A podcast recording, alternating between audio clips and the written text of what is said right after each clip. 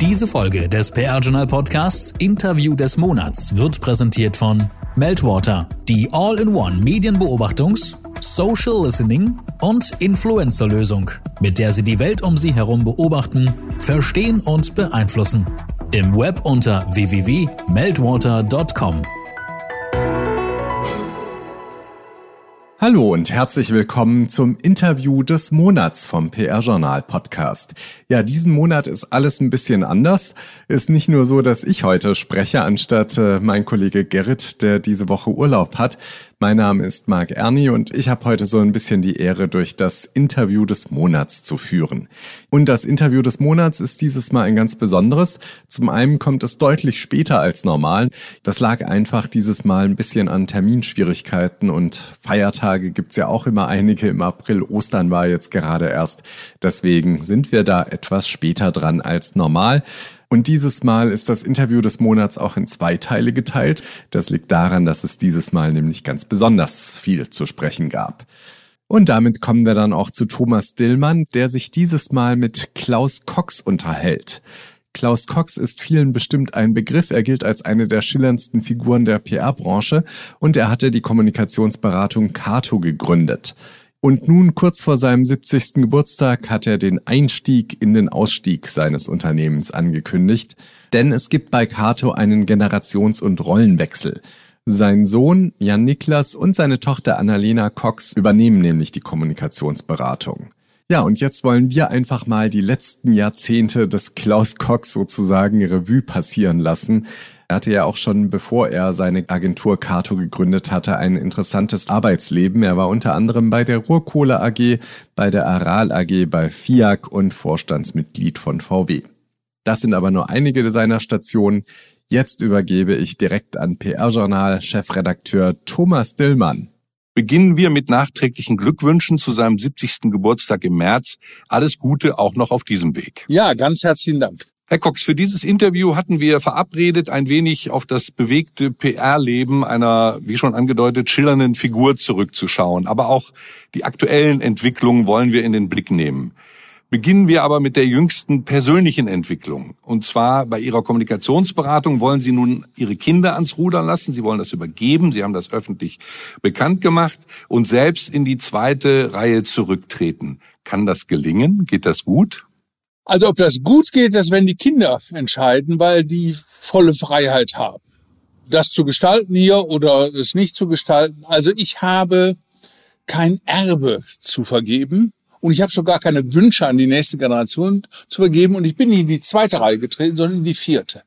Ich bin jetzt hier der Sonderbeauftragte für schwierige Kunden und der Hausmeister. Und beide Aufgaben nehme ich ernst und ansonsten das Geschäft liegt bei den Geschäftsführern und die machen das schon. Also das mit dem, mit den schwierigen Kunden kann ich mir vorstellen, das mit dem Hausmeister nicht. Was bedeutet das? Ach, das ist so, ich nenne das mal, das ist die Großvaterrolle. Für den Unsinn, für die, den die Eltern keine Zeit mehr haben, was die Enkel angeht, sind ja die Großeltern zuständig. Und ich mache das äh, mit Ernst. Das heißt, ich fahre in die Metro und hol Kaffee ich sorge für technischen Ausgleich, also all so ein Zeug, für den man keinen gewerblichen Arbeitnehmer findet. Und ich mache das mit großem Ernst und großer Freude, weil das ist ein großer Vorteil des Alters, wenn man nicht mehr führen muss, dass man dann die Dinge macht, zu denen die anderen keine Lust haben. Jetzt mal ernsthaft, wie lange haben Sie denn auf diesen Punkt hingearbeitet? Oder auch jetzt, äh, ich habe Ihre Kinder bisher noch nicht kennengelernt. Sie haben die jetzt in die Verantwortung genommen. Wie lange haben Sie darauf hingearbeitet? Und äh, vielleicht eine etwas bösartige Frage, hatten die überhaupt eine Chance, einen anderen Weg einzuschlagen? Ja, das ist gar nicht gar keine bösartige Frage, sondern eine sehr gute Frage. Ja, den hatten sie, weil niemand in dieser Familie hat geplant, dass wenn der Vater Zahnarzt ist, die Kinder Zahnarztärzte werden oder wie so Erbfolgen wohl sind oder wie ich das von dem legendären Herrn Grub dem Hemdenschneider mit dem Affen als Leitfigur Trigema Trigema höre, dass der sozusagen nach den künftigen Ehepartnern das Erbe entscheidet. Alles Unsinn. Was ist uns passiert? Kinder wachsen in einer Familie auf und kriegen eine anständige Ausbildung, weil sie das auch wollen und weil sie das haben wollen und orientieren sich dann. Und dann ist unter der Hand passiert, dass der Sohn sein Jurastudium nicht vollendete, sondern Kommunikationswissenschaftler wurde, dass die Tochter als Historikerin in ein historisches BR-Thema ging. Und ohne dass ich das geplant oder gemerkt hätte, hatte ich plötzlich zwei PR-Leute in der Familie, die beide fachlich besser sind, als ich jemals war. Beide fachlich besser sind als Sie. Die beide fachlich besser sind als ich. Weil ich habe mein Leben lang Wissenschaftsspiele gemacht. Ich habe mit Professoren gespielt. Aber das sind ernsthaft Wissenschaftler. Das ist ein Unterschied. Deswegen sind Sie aber noch lange keine guten Kommunikatoren. Inwieweit haben Sie Ihren Kindern denn in der Zeit äh, der Annäherung, in der Zeit vielleicht auch der Ausbildung oder in der Zeit des parallelen Miteinanderarbeitens denn auf den Zahn gefühlt und Sie auf Ihre Affinität zum Kommunikationsberuf, zu diesen Persönlichkeitsmerkmalen, die man braucht, also, die man vielleicht als Vater gar nicht so gut einschätzen kann. Wie, wie haben Sie das gemacht? Also ich bin ein Gegner der Theorie, dass es ein Persönlichkeitsprofil gibt, was einen für diesen Job äh, geeignet macht oder ungeeignet macht. Ich glaube, dass der Fisch vom Kopf stinkt und dass insbesondere die Dummen ihn nicht können. Also diese Theorie, dass Mädchen es besser können als Jungen, weil die empathischer sind und so, das ist einfach A, ist Sexismus und B, ist dummes Zeug. Nein, die Kinder haben ja gezwungenermaßen ihrem äh, leider so populären Vater bei dem zugucken müssen, was dessen Karriere war. Und ich habe das Wort, Papa, du bist peinlich, äh, über Jahrzehnte gehört. Und ich dachte, das wäre nur anderen Menschen vorbehalten. Nein, nein, nein, nein. nein. Also ähm, die haben das ja miterlebt und auch miterleiden müssen. Ich würde übrigens, so sehr ich Wolfsburg geliebt habe und so, so gern ich bei VW gearbeitet habe, niemals mehr mit der Familie in eine solche monostrukturelle Stadt ziehen. Weil? Weil ähm, die Popularität des Vaters, die den vielleicht noch stolz oder eitel macht, ähm, der Schulhofspott für die Kinder ist. Und das ist bitter. Und das will ich nicht nochmal machen, das war ein Fehler. Ähm, also ich glaube, die haben mitleidend gesehen, was äh, dieser Beruf aus Menschen macht und haben ihn trotzdem gewählt. Respekt. Also ich empfinde das als ein Glück. Es war nicht geplant. Jetzt sagen Sie, dass Cato, oder nach eigener Aussage hat Cato in den vergangenen 20 Jahren jetzt, seit Sie das machen, rund 600 Mandanten gehabt, von mittelständischen Unternehmen bis hin zu DAX-Konzernen. Ähm, einige davon sogar eben über die ganze Zeit oder über einen guten Teil der Zeit. Ähm, Sie verstehen Ihr Angebot als das einer unabhängigen Manufaktur, haben Sie gesagt, anlässlich des äh, Jubiläums. Stichwort klein, aber fein, quasi eine Boutique. Wörtlich haben Sie gesagt, ich würde wegen unseres akademischen Anspruchs lieber von Gutachtertätigkeit, einem wissenschaftlich begründeten Consulting sprechen. Das ging aber doch nicht immer. Also ich denke, manche Kunden wollten doch sicher nur die schnelle Krisenberatung. Also dieser Anspruch ist doch nicht immer einzulösen. Also der Kunde kriegt nicht, was er will, sondern was er braucht. Das ist schon mal die Grundvoraussetzung für vernünftiges PR. Wenn der Kunde wüsste, was er braucht, wäre er kein Kunde. Da wäre auch in seinem Problem nicht. Das heißt, ich äh, bin ein Dienstleister und ich bin gerne Dienstleister, aber Dienstleister heißt ja nicht, dass ich jemanden, der keine Strategie hat, äh, in dieser fehlenden Strategie auch noch folge. Der Kunde kriegt, was er braucht, nicht was er will. So, ähm, wie ich kann gar nicht sagen, wie die Mandate sich, sozusagen, wie man zu Mandaten kommt oder nicht. Was uns ein bisschen kennzeichnet ist, erstens, wir müssen hier kein Geld verdienen. Ich bin Rentner eines bedeutenden Industrieunternehmens und ähm, wenn man da sich anständig benommen hat, äh, kann man davon leben. So, Punkt eins. Das heißt, ich muss hier keine Aktionäre bedienen. Ich habe auch keinen amerikanischen Controller im Nacken. Ich fülle hier auch Stundenzettel nur aus, wenn der Kunde sie verlangt. Das heißt, wir müssen kein Geld verdienen wir machen das relativ entspannt, von daher sind wir auch aufs Land gezogen. Ich mache das aber mit dem Ehrgeiz, der mich eigentlich Zeit meines Lebens angetrieben hat, wenn ich das selbst richtig sehe. Ich war ungern der Doofe. Ich war ungern der Dumme. Ich war ungern aus Eitelkeit in Irrtümern befangen. Also ich habe immer, ich bin ich bin, es tut mir jetzt leid, ich bin ein gelernter Schlaumeier. Damit sind Sie ja auch vielfach angeeckt, auch in der Branche. Ja, natürlich. Und so, wenn Sie eine große Klappe haben und Recht haben wollen, dann müssen Sie fleißig sein, weil das sonst nicht geht. Also wir haben viel Fleiß darauf gelegt, dass wir analytisch nicht daneben liegen, dass wir analytisch die Besten sind. Ich weiß ja die Antwort fast schon, aber mögen Sie über einen spektakulären Kundenfall sprechen oder nicht? Über jeden. Über jeden. Über jeden. Mit Namen oder ohne? Ich auch mit Namen. Die Frage ist, wie viel ich da erzähle und ob es stimmt. Okay. Aber ich, ich gehe davon aus, dass das stimmt. Na, dann. Was war ein spektakulärer Fall, den Sie in den letzten fünf Jahren betreut haben? Oh. Die sind ein Krisenfall. Ja, kann ich Ihnen sagen. Äh, mich hat European Home Care angerufen. Das war in der Flüchtlingskrise 2005 ein privater Anbieter von ähm, Asylbewerberheimen. Die haben im Sauerland einen Fall von Folter durch Sicherheitskräfte an Asylbewerbern gehabt. Man erinnert sich. Ja. Durch die Medien gegangen. Durch die Medien gegangen, ein großes Ding. Und dann war die Frage, und das ist ein privater Dienstleister, jemand, der Geschäfte mit Asylbewerberheimen macht und machte und macht. Da war die Frage, bin ich mir, der ich mehrere gute Anzüge habe, nicht zu schön, mich vor einen solchen Laden zu stellen? Und wir haben hier eine Entscheidung getroffen und haben gesagt, nein, wir sind uns nicht so schön. Wir finden, ich fand es ohnehin, dass es ein Skandal ist, dass der Staat äh, seinen Sicherheitsobliegenheit nicht nachgekommen ist. Die Polizei hat sich nämlich nicht gekümmert und private Sicherheitsdienste sind da reingekommen. Und bei privaten Sicherheitsdiensten haben sie sehr oft Leute, die das aus Gesinnungsgründen gerne machen oder nichts anderes kriegen als einen Mindestlohn. Mhm. Die Frage war, beschädigen wir uns nicht selbst, wenn wir uns für ein solches Thema wie Asylbewerberheime und Folter in Asylbewerbern stellen? Wir haben es gemacht und ich glaube, wir haben es mit Erfolg gemacht und ich habe, um das mal nur als ein Beispiel zu sagen, die Telefonhotline für diesen Kunden war direkt auf mein Handy gestellt. Da war nicht mal eine Sekretärin zwischen. Ich habe den ganzen Scheiß allein gemacht.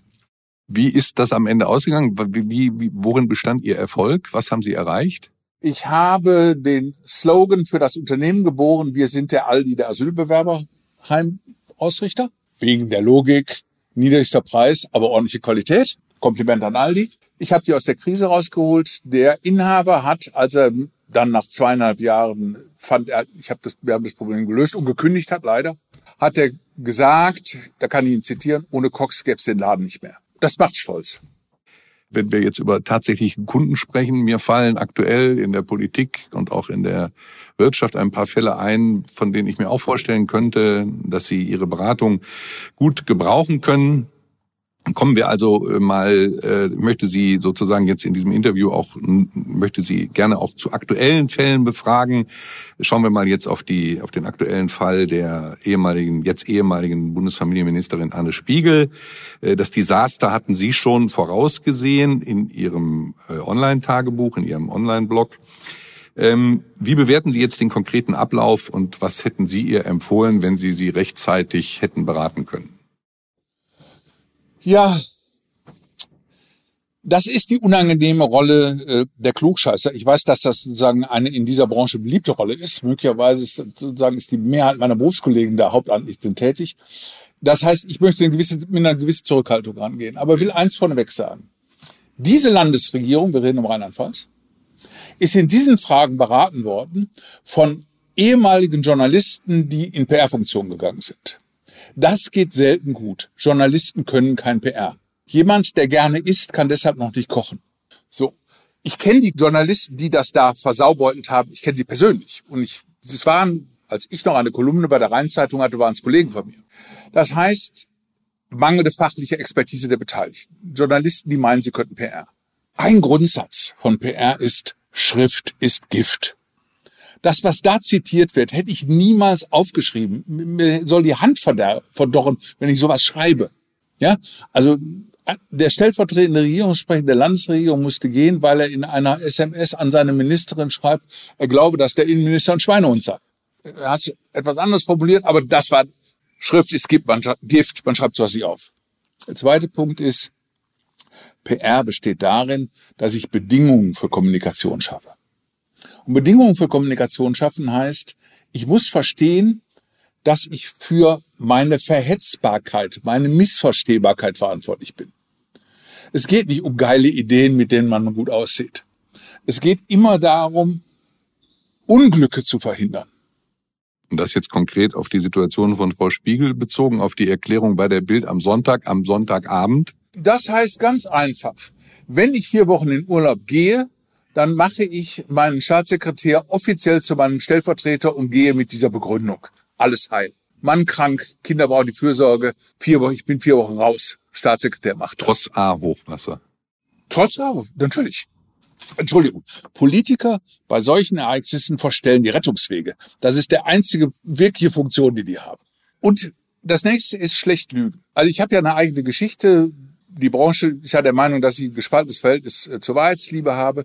Darum sage ich, alles einräumt, schlecht lügen geht nicht. Flunkern. Wie ein Schulmädchen sich von der links nach rechts lügen, weil das Publikum verzeiht viel. Und wir haben mit Donald Trump ja einiges an kalten Duschen erlebt, was Lügen angeht. Aber schlecht lügen.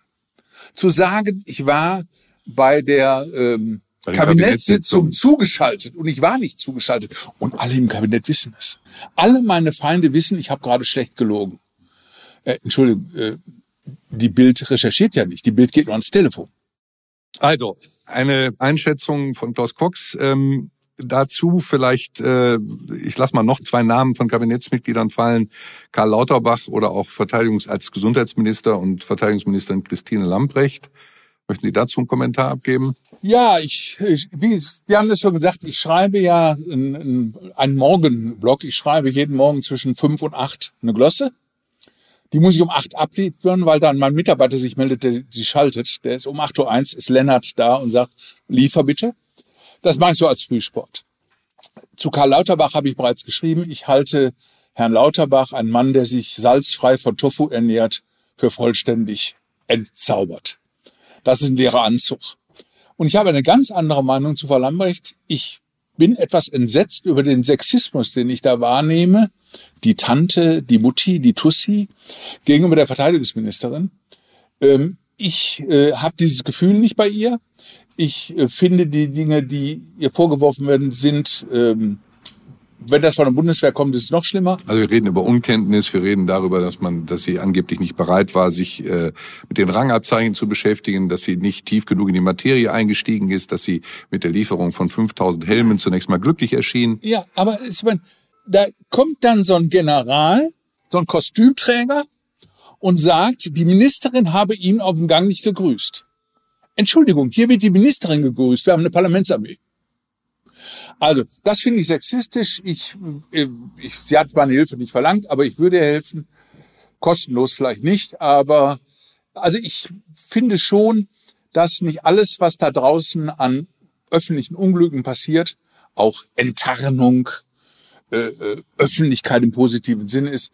Vieles ist auch Propaganda und vieles ist ungerecht. Die Lamprechts ist in Ordnung. Wir sehen einen sehr wachen und äh, von der Seite immer noch sehr, sehr genau auf die Ereignisse schauenden Klaus Cox, ähm, der aber auch aus einer anderen Perspektive noch auf die Branche schaut und das auch schon seit zwei Jahrzehnten tut. Herr Cox, seit zwei Jahrzehnten ähm, schauen Sie genauer auf den Branchennachwuchs, oder besser gesagt, Sie bilden ihn mit aus, wenigstens akademisch. Ähm, wie fällt denn äh, Ihr Blick auf diese Gruppe der Kommunikatorinnen und Kommunikatoren aus? Ich persönlich sehe bei vielen einen gewissen Widerspruch zwischen dem Anspruch, allen Anforderungen direkt zum Berufseinstieg gerecht zu werden und dem tatsächlichen Auftreten. Wie sehen Sie das? Ja, da muss man vorsichtig sein. Also ich bin seit über 20 Jahren Honorarprofessor in Osnabrücklingen an der Ems. Ich war mit Peter Schiska, dem berühmten Peter Schiska, zusammen Gründungshonorarprofessor da, er Professor, ich Honorarprofessor da. Ähm, und ich mache das, um nebenbei zu sagen, ich mache das kostenlos. Und ich habe, wenn ich Seminar habe, 500 Kilometer Anfahrt und 500 Kilometer Abfahrt. Ich fahre 1000 Kilometer für so einen Termin. Also, ich sage das nur deshalb, das ist mir was wert. So. Es gibt die Klage, dass die Studenten nicht mehr so qualifiziert sein oder solche Umgangsformen hätten und vieles andere Dinge. Daran äh, ist Folgendes richtig. Wir haben eine andere Zeit. Zu der Zeit, als ich äh, studiert habe, war ein ordentliches kleinbürgerliches Benehmen Standard. Und ich habe mich diesem Standard nicht angeschlossen. So, da schon nicht. Heute haben wir eine höhere Informalität. Also ich fordere Studenten auf, nachdem ich denen einen Text gegeben habe, mir ein Feedback zu geben. Also ich schicke das per Mail und sage, antwortet mir bitte, wie ihr das findet und ich merke, dass die nicht mal einen vernünftigen Brief schreiben können. Weil die in informelleren Erziehungsstilen groß geworden sind. Darüber aber zu richten will ich gar nicht, weil dann würde der 70-Jährige was über die 20-Jährigen sagen und das ist, das ist seit Sokrates Quatsch. Nein, ich möchte nicht, dass Sie richten. Ich, ich habe eigentlich nach einer Einschätzung gefragt, ähm, weil ich glaube, ähm, das ist etwas, was mir immer wieder begegnet, dass die, dass die, dass die, dass eine gewisse Voreingenommenheit für sich selbst besteht bei jungen Leuten, die sie aber äh, für mich ganz natürlich nicht von Anfang an einlesen können, das aber für sich beanspruchen können. Also die brauchen Zeit, die sie sich nicht geben. Haben Sie das auch erlebt? Ja, ja, aber Sie haben ja, die haben ja Vorbilder. Ich meine, heute macht doch jeder, fast jeder Vorstandsvorsitzende von DAX-Unternehmen, macht den Kasper auf LinkedIn. Ich sehe da Dinge, die würde ich sonst einem Neunjährigen nicht durchgehen lassen oder einem Sech, einer Sechsjährigen oder was. Sehe ich als Aktionen von Vorstandsvorsitzenden auf LinkedIn. Kasperei. Ich sehe ähm, Leute, die die Unterhose, die sie sich gekauft haben und die sie schick finden, im Netz zeigen und sich für einen Influencer halten ich sehe viele dieser Kommunikationsformen, die als moderne Formen gelten und was den Betroffenen fehlt oder vielen fehlt, ist, sie schließen sich der Mode an, vernachlässigen aber klassische, vielleicht historisch geprägte Kommunikationsformen. Okay, jetzt haben wir natürlich ein bisschen viel in einen Topf geschmissen. Die CEOs aus dem DAX äh, habe ich jetzt noch nicht mit dieser Unterhose gesehen. Die meinten sie auch nicht. Aber ist das denn nicht auch ein bisschen eine unlautere Betrachtung, weil ja die sozialen Medien ja doch ein Sprachrohr sind, wo ein Unternehmen über die Person des CEO Persönlichkeit zeigen kann, äh, auch Akzente setzen kann, auch eine Agenda mitbestimmen kann. Einspruch, euer. Einspruch, euer. Meine Mutter verstorben, leider, hat mir beigebracht, Eigenlob stinkt. So, das äh, fachlich heißt das Autoestimation.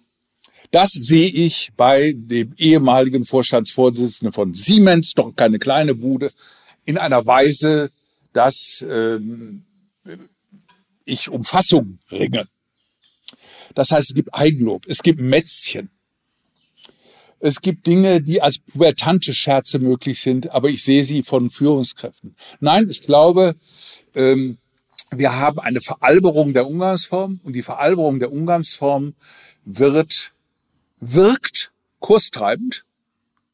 Elon Musk, ich habe ein Gefühl dafür, was der frühstückt und äh, dass er das durch die Nase tut, ähm, macht Dinge im Netz, die gleichzeitig seinen Kurs treiben, die wir aber unter erwachsenen Menschen eigentlich nicht sozusagen als für seriös halten würden.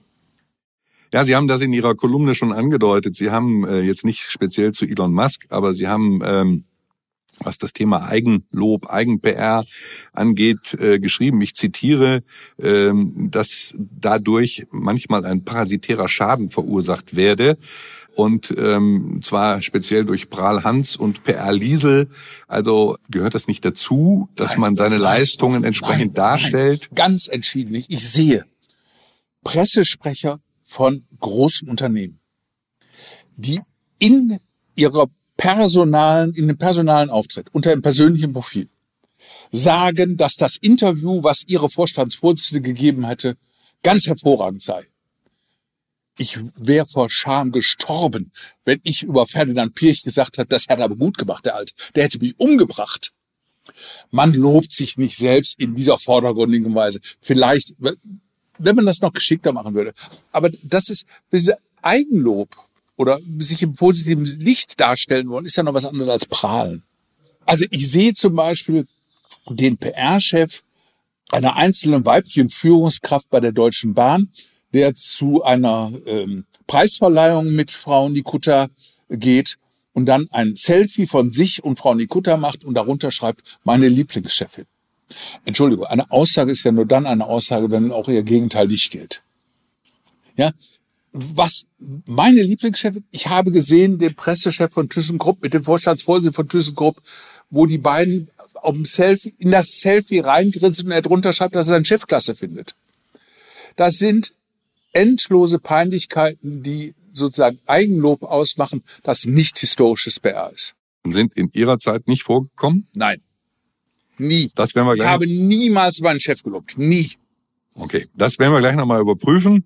Äh, vielleicht noch eine Frage jetzt zu diesem, zum Abschluss dieses Komplexes. Für mich gehörte, wir haben da vorhin schon kurz drüber gesprochen, ich wollte aber nochmal nachhören, für mich gehört zum PR-Beruf immer auch eine starke Persönlichkeit mit Ecken und Kanten. Aber ich finde, solche Typen findet man immer seltener. Sie sind oft glatt gebügelt, zu sehr fachlich orientiert, mit wenig Mut. Teilen Sie diese Sorge oder nicht? Ja, ja. Weil die Frage ist ja immer, was ist die Söldnerehre? Nennen das mal so. Also, wie, wie wir wissen, ist PR bewirtschaftete Kommunikation. Es gibt jemanden, der zahlt dafür.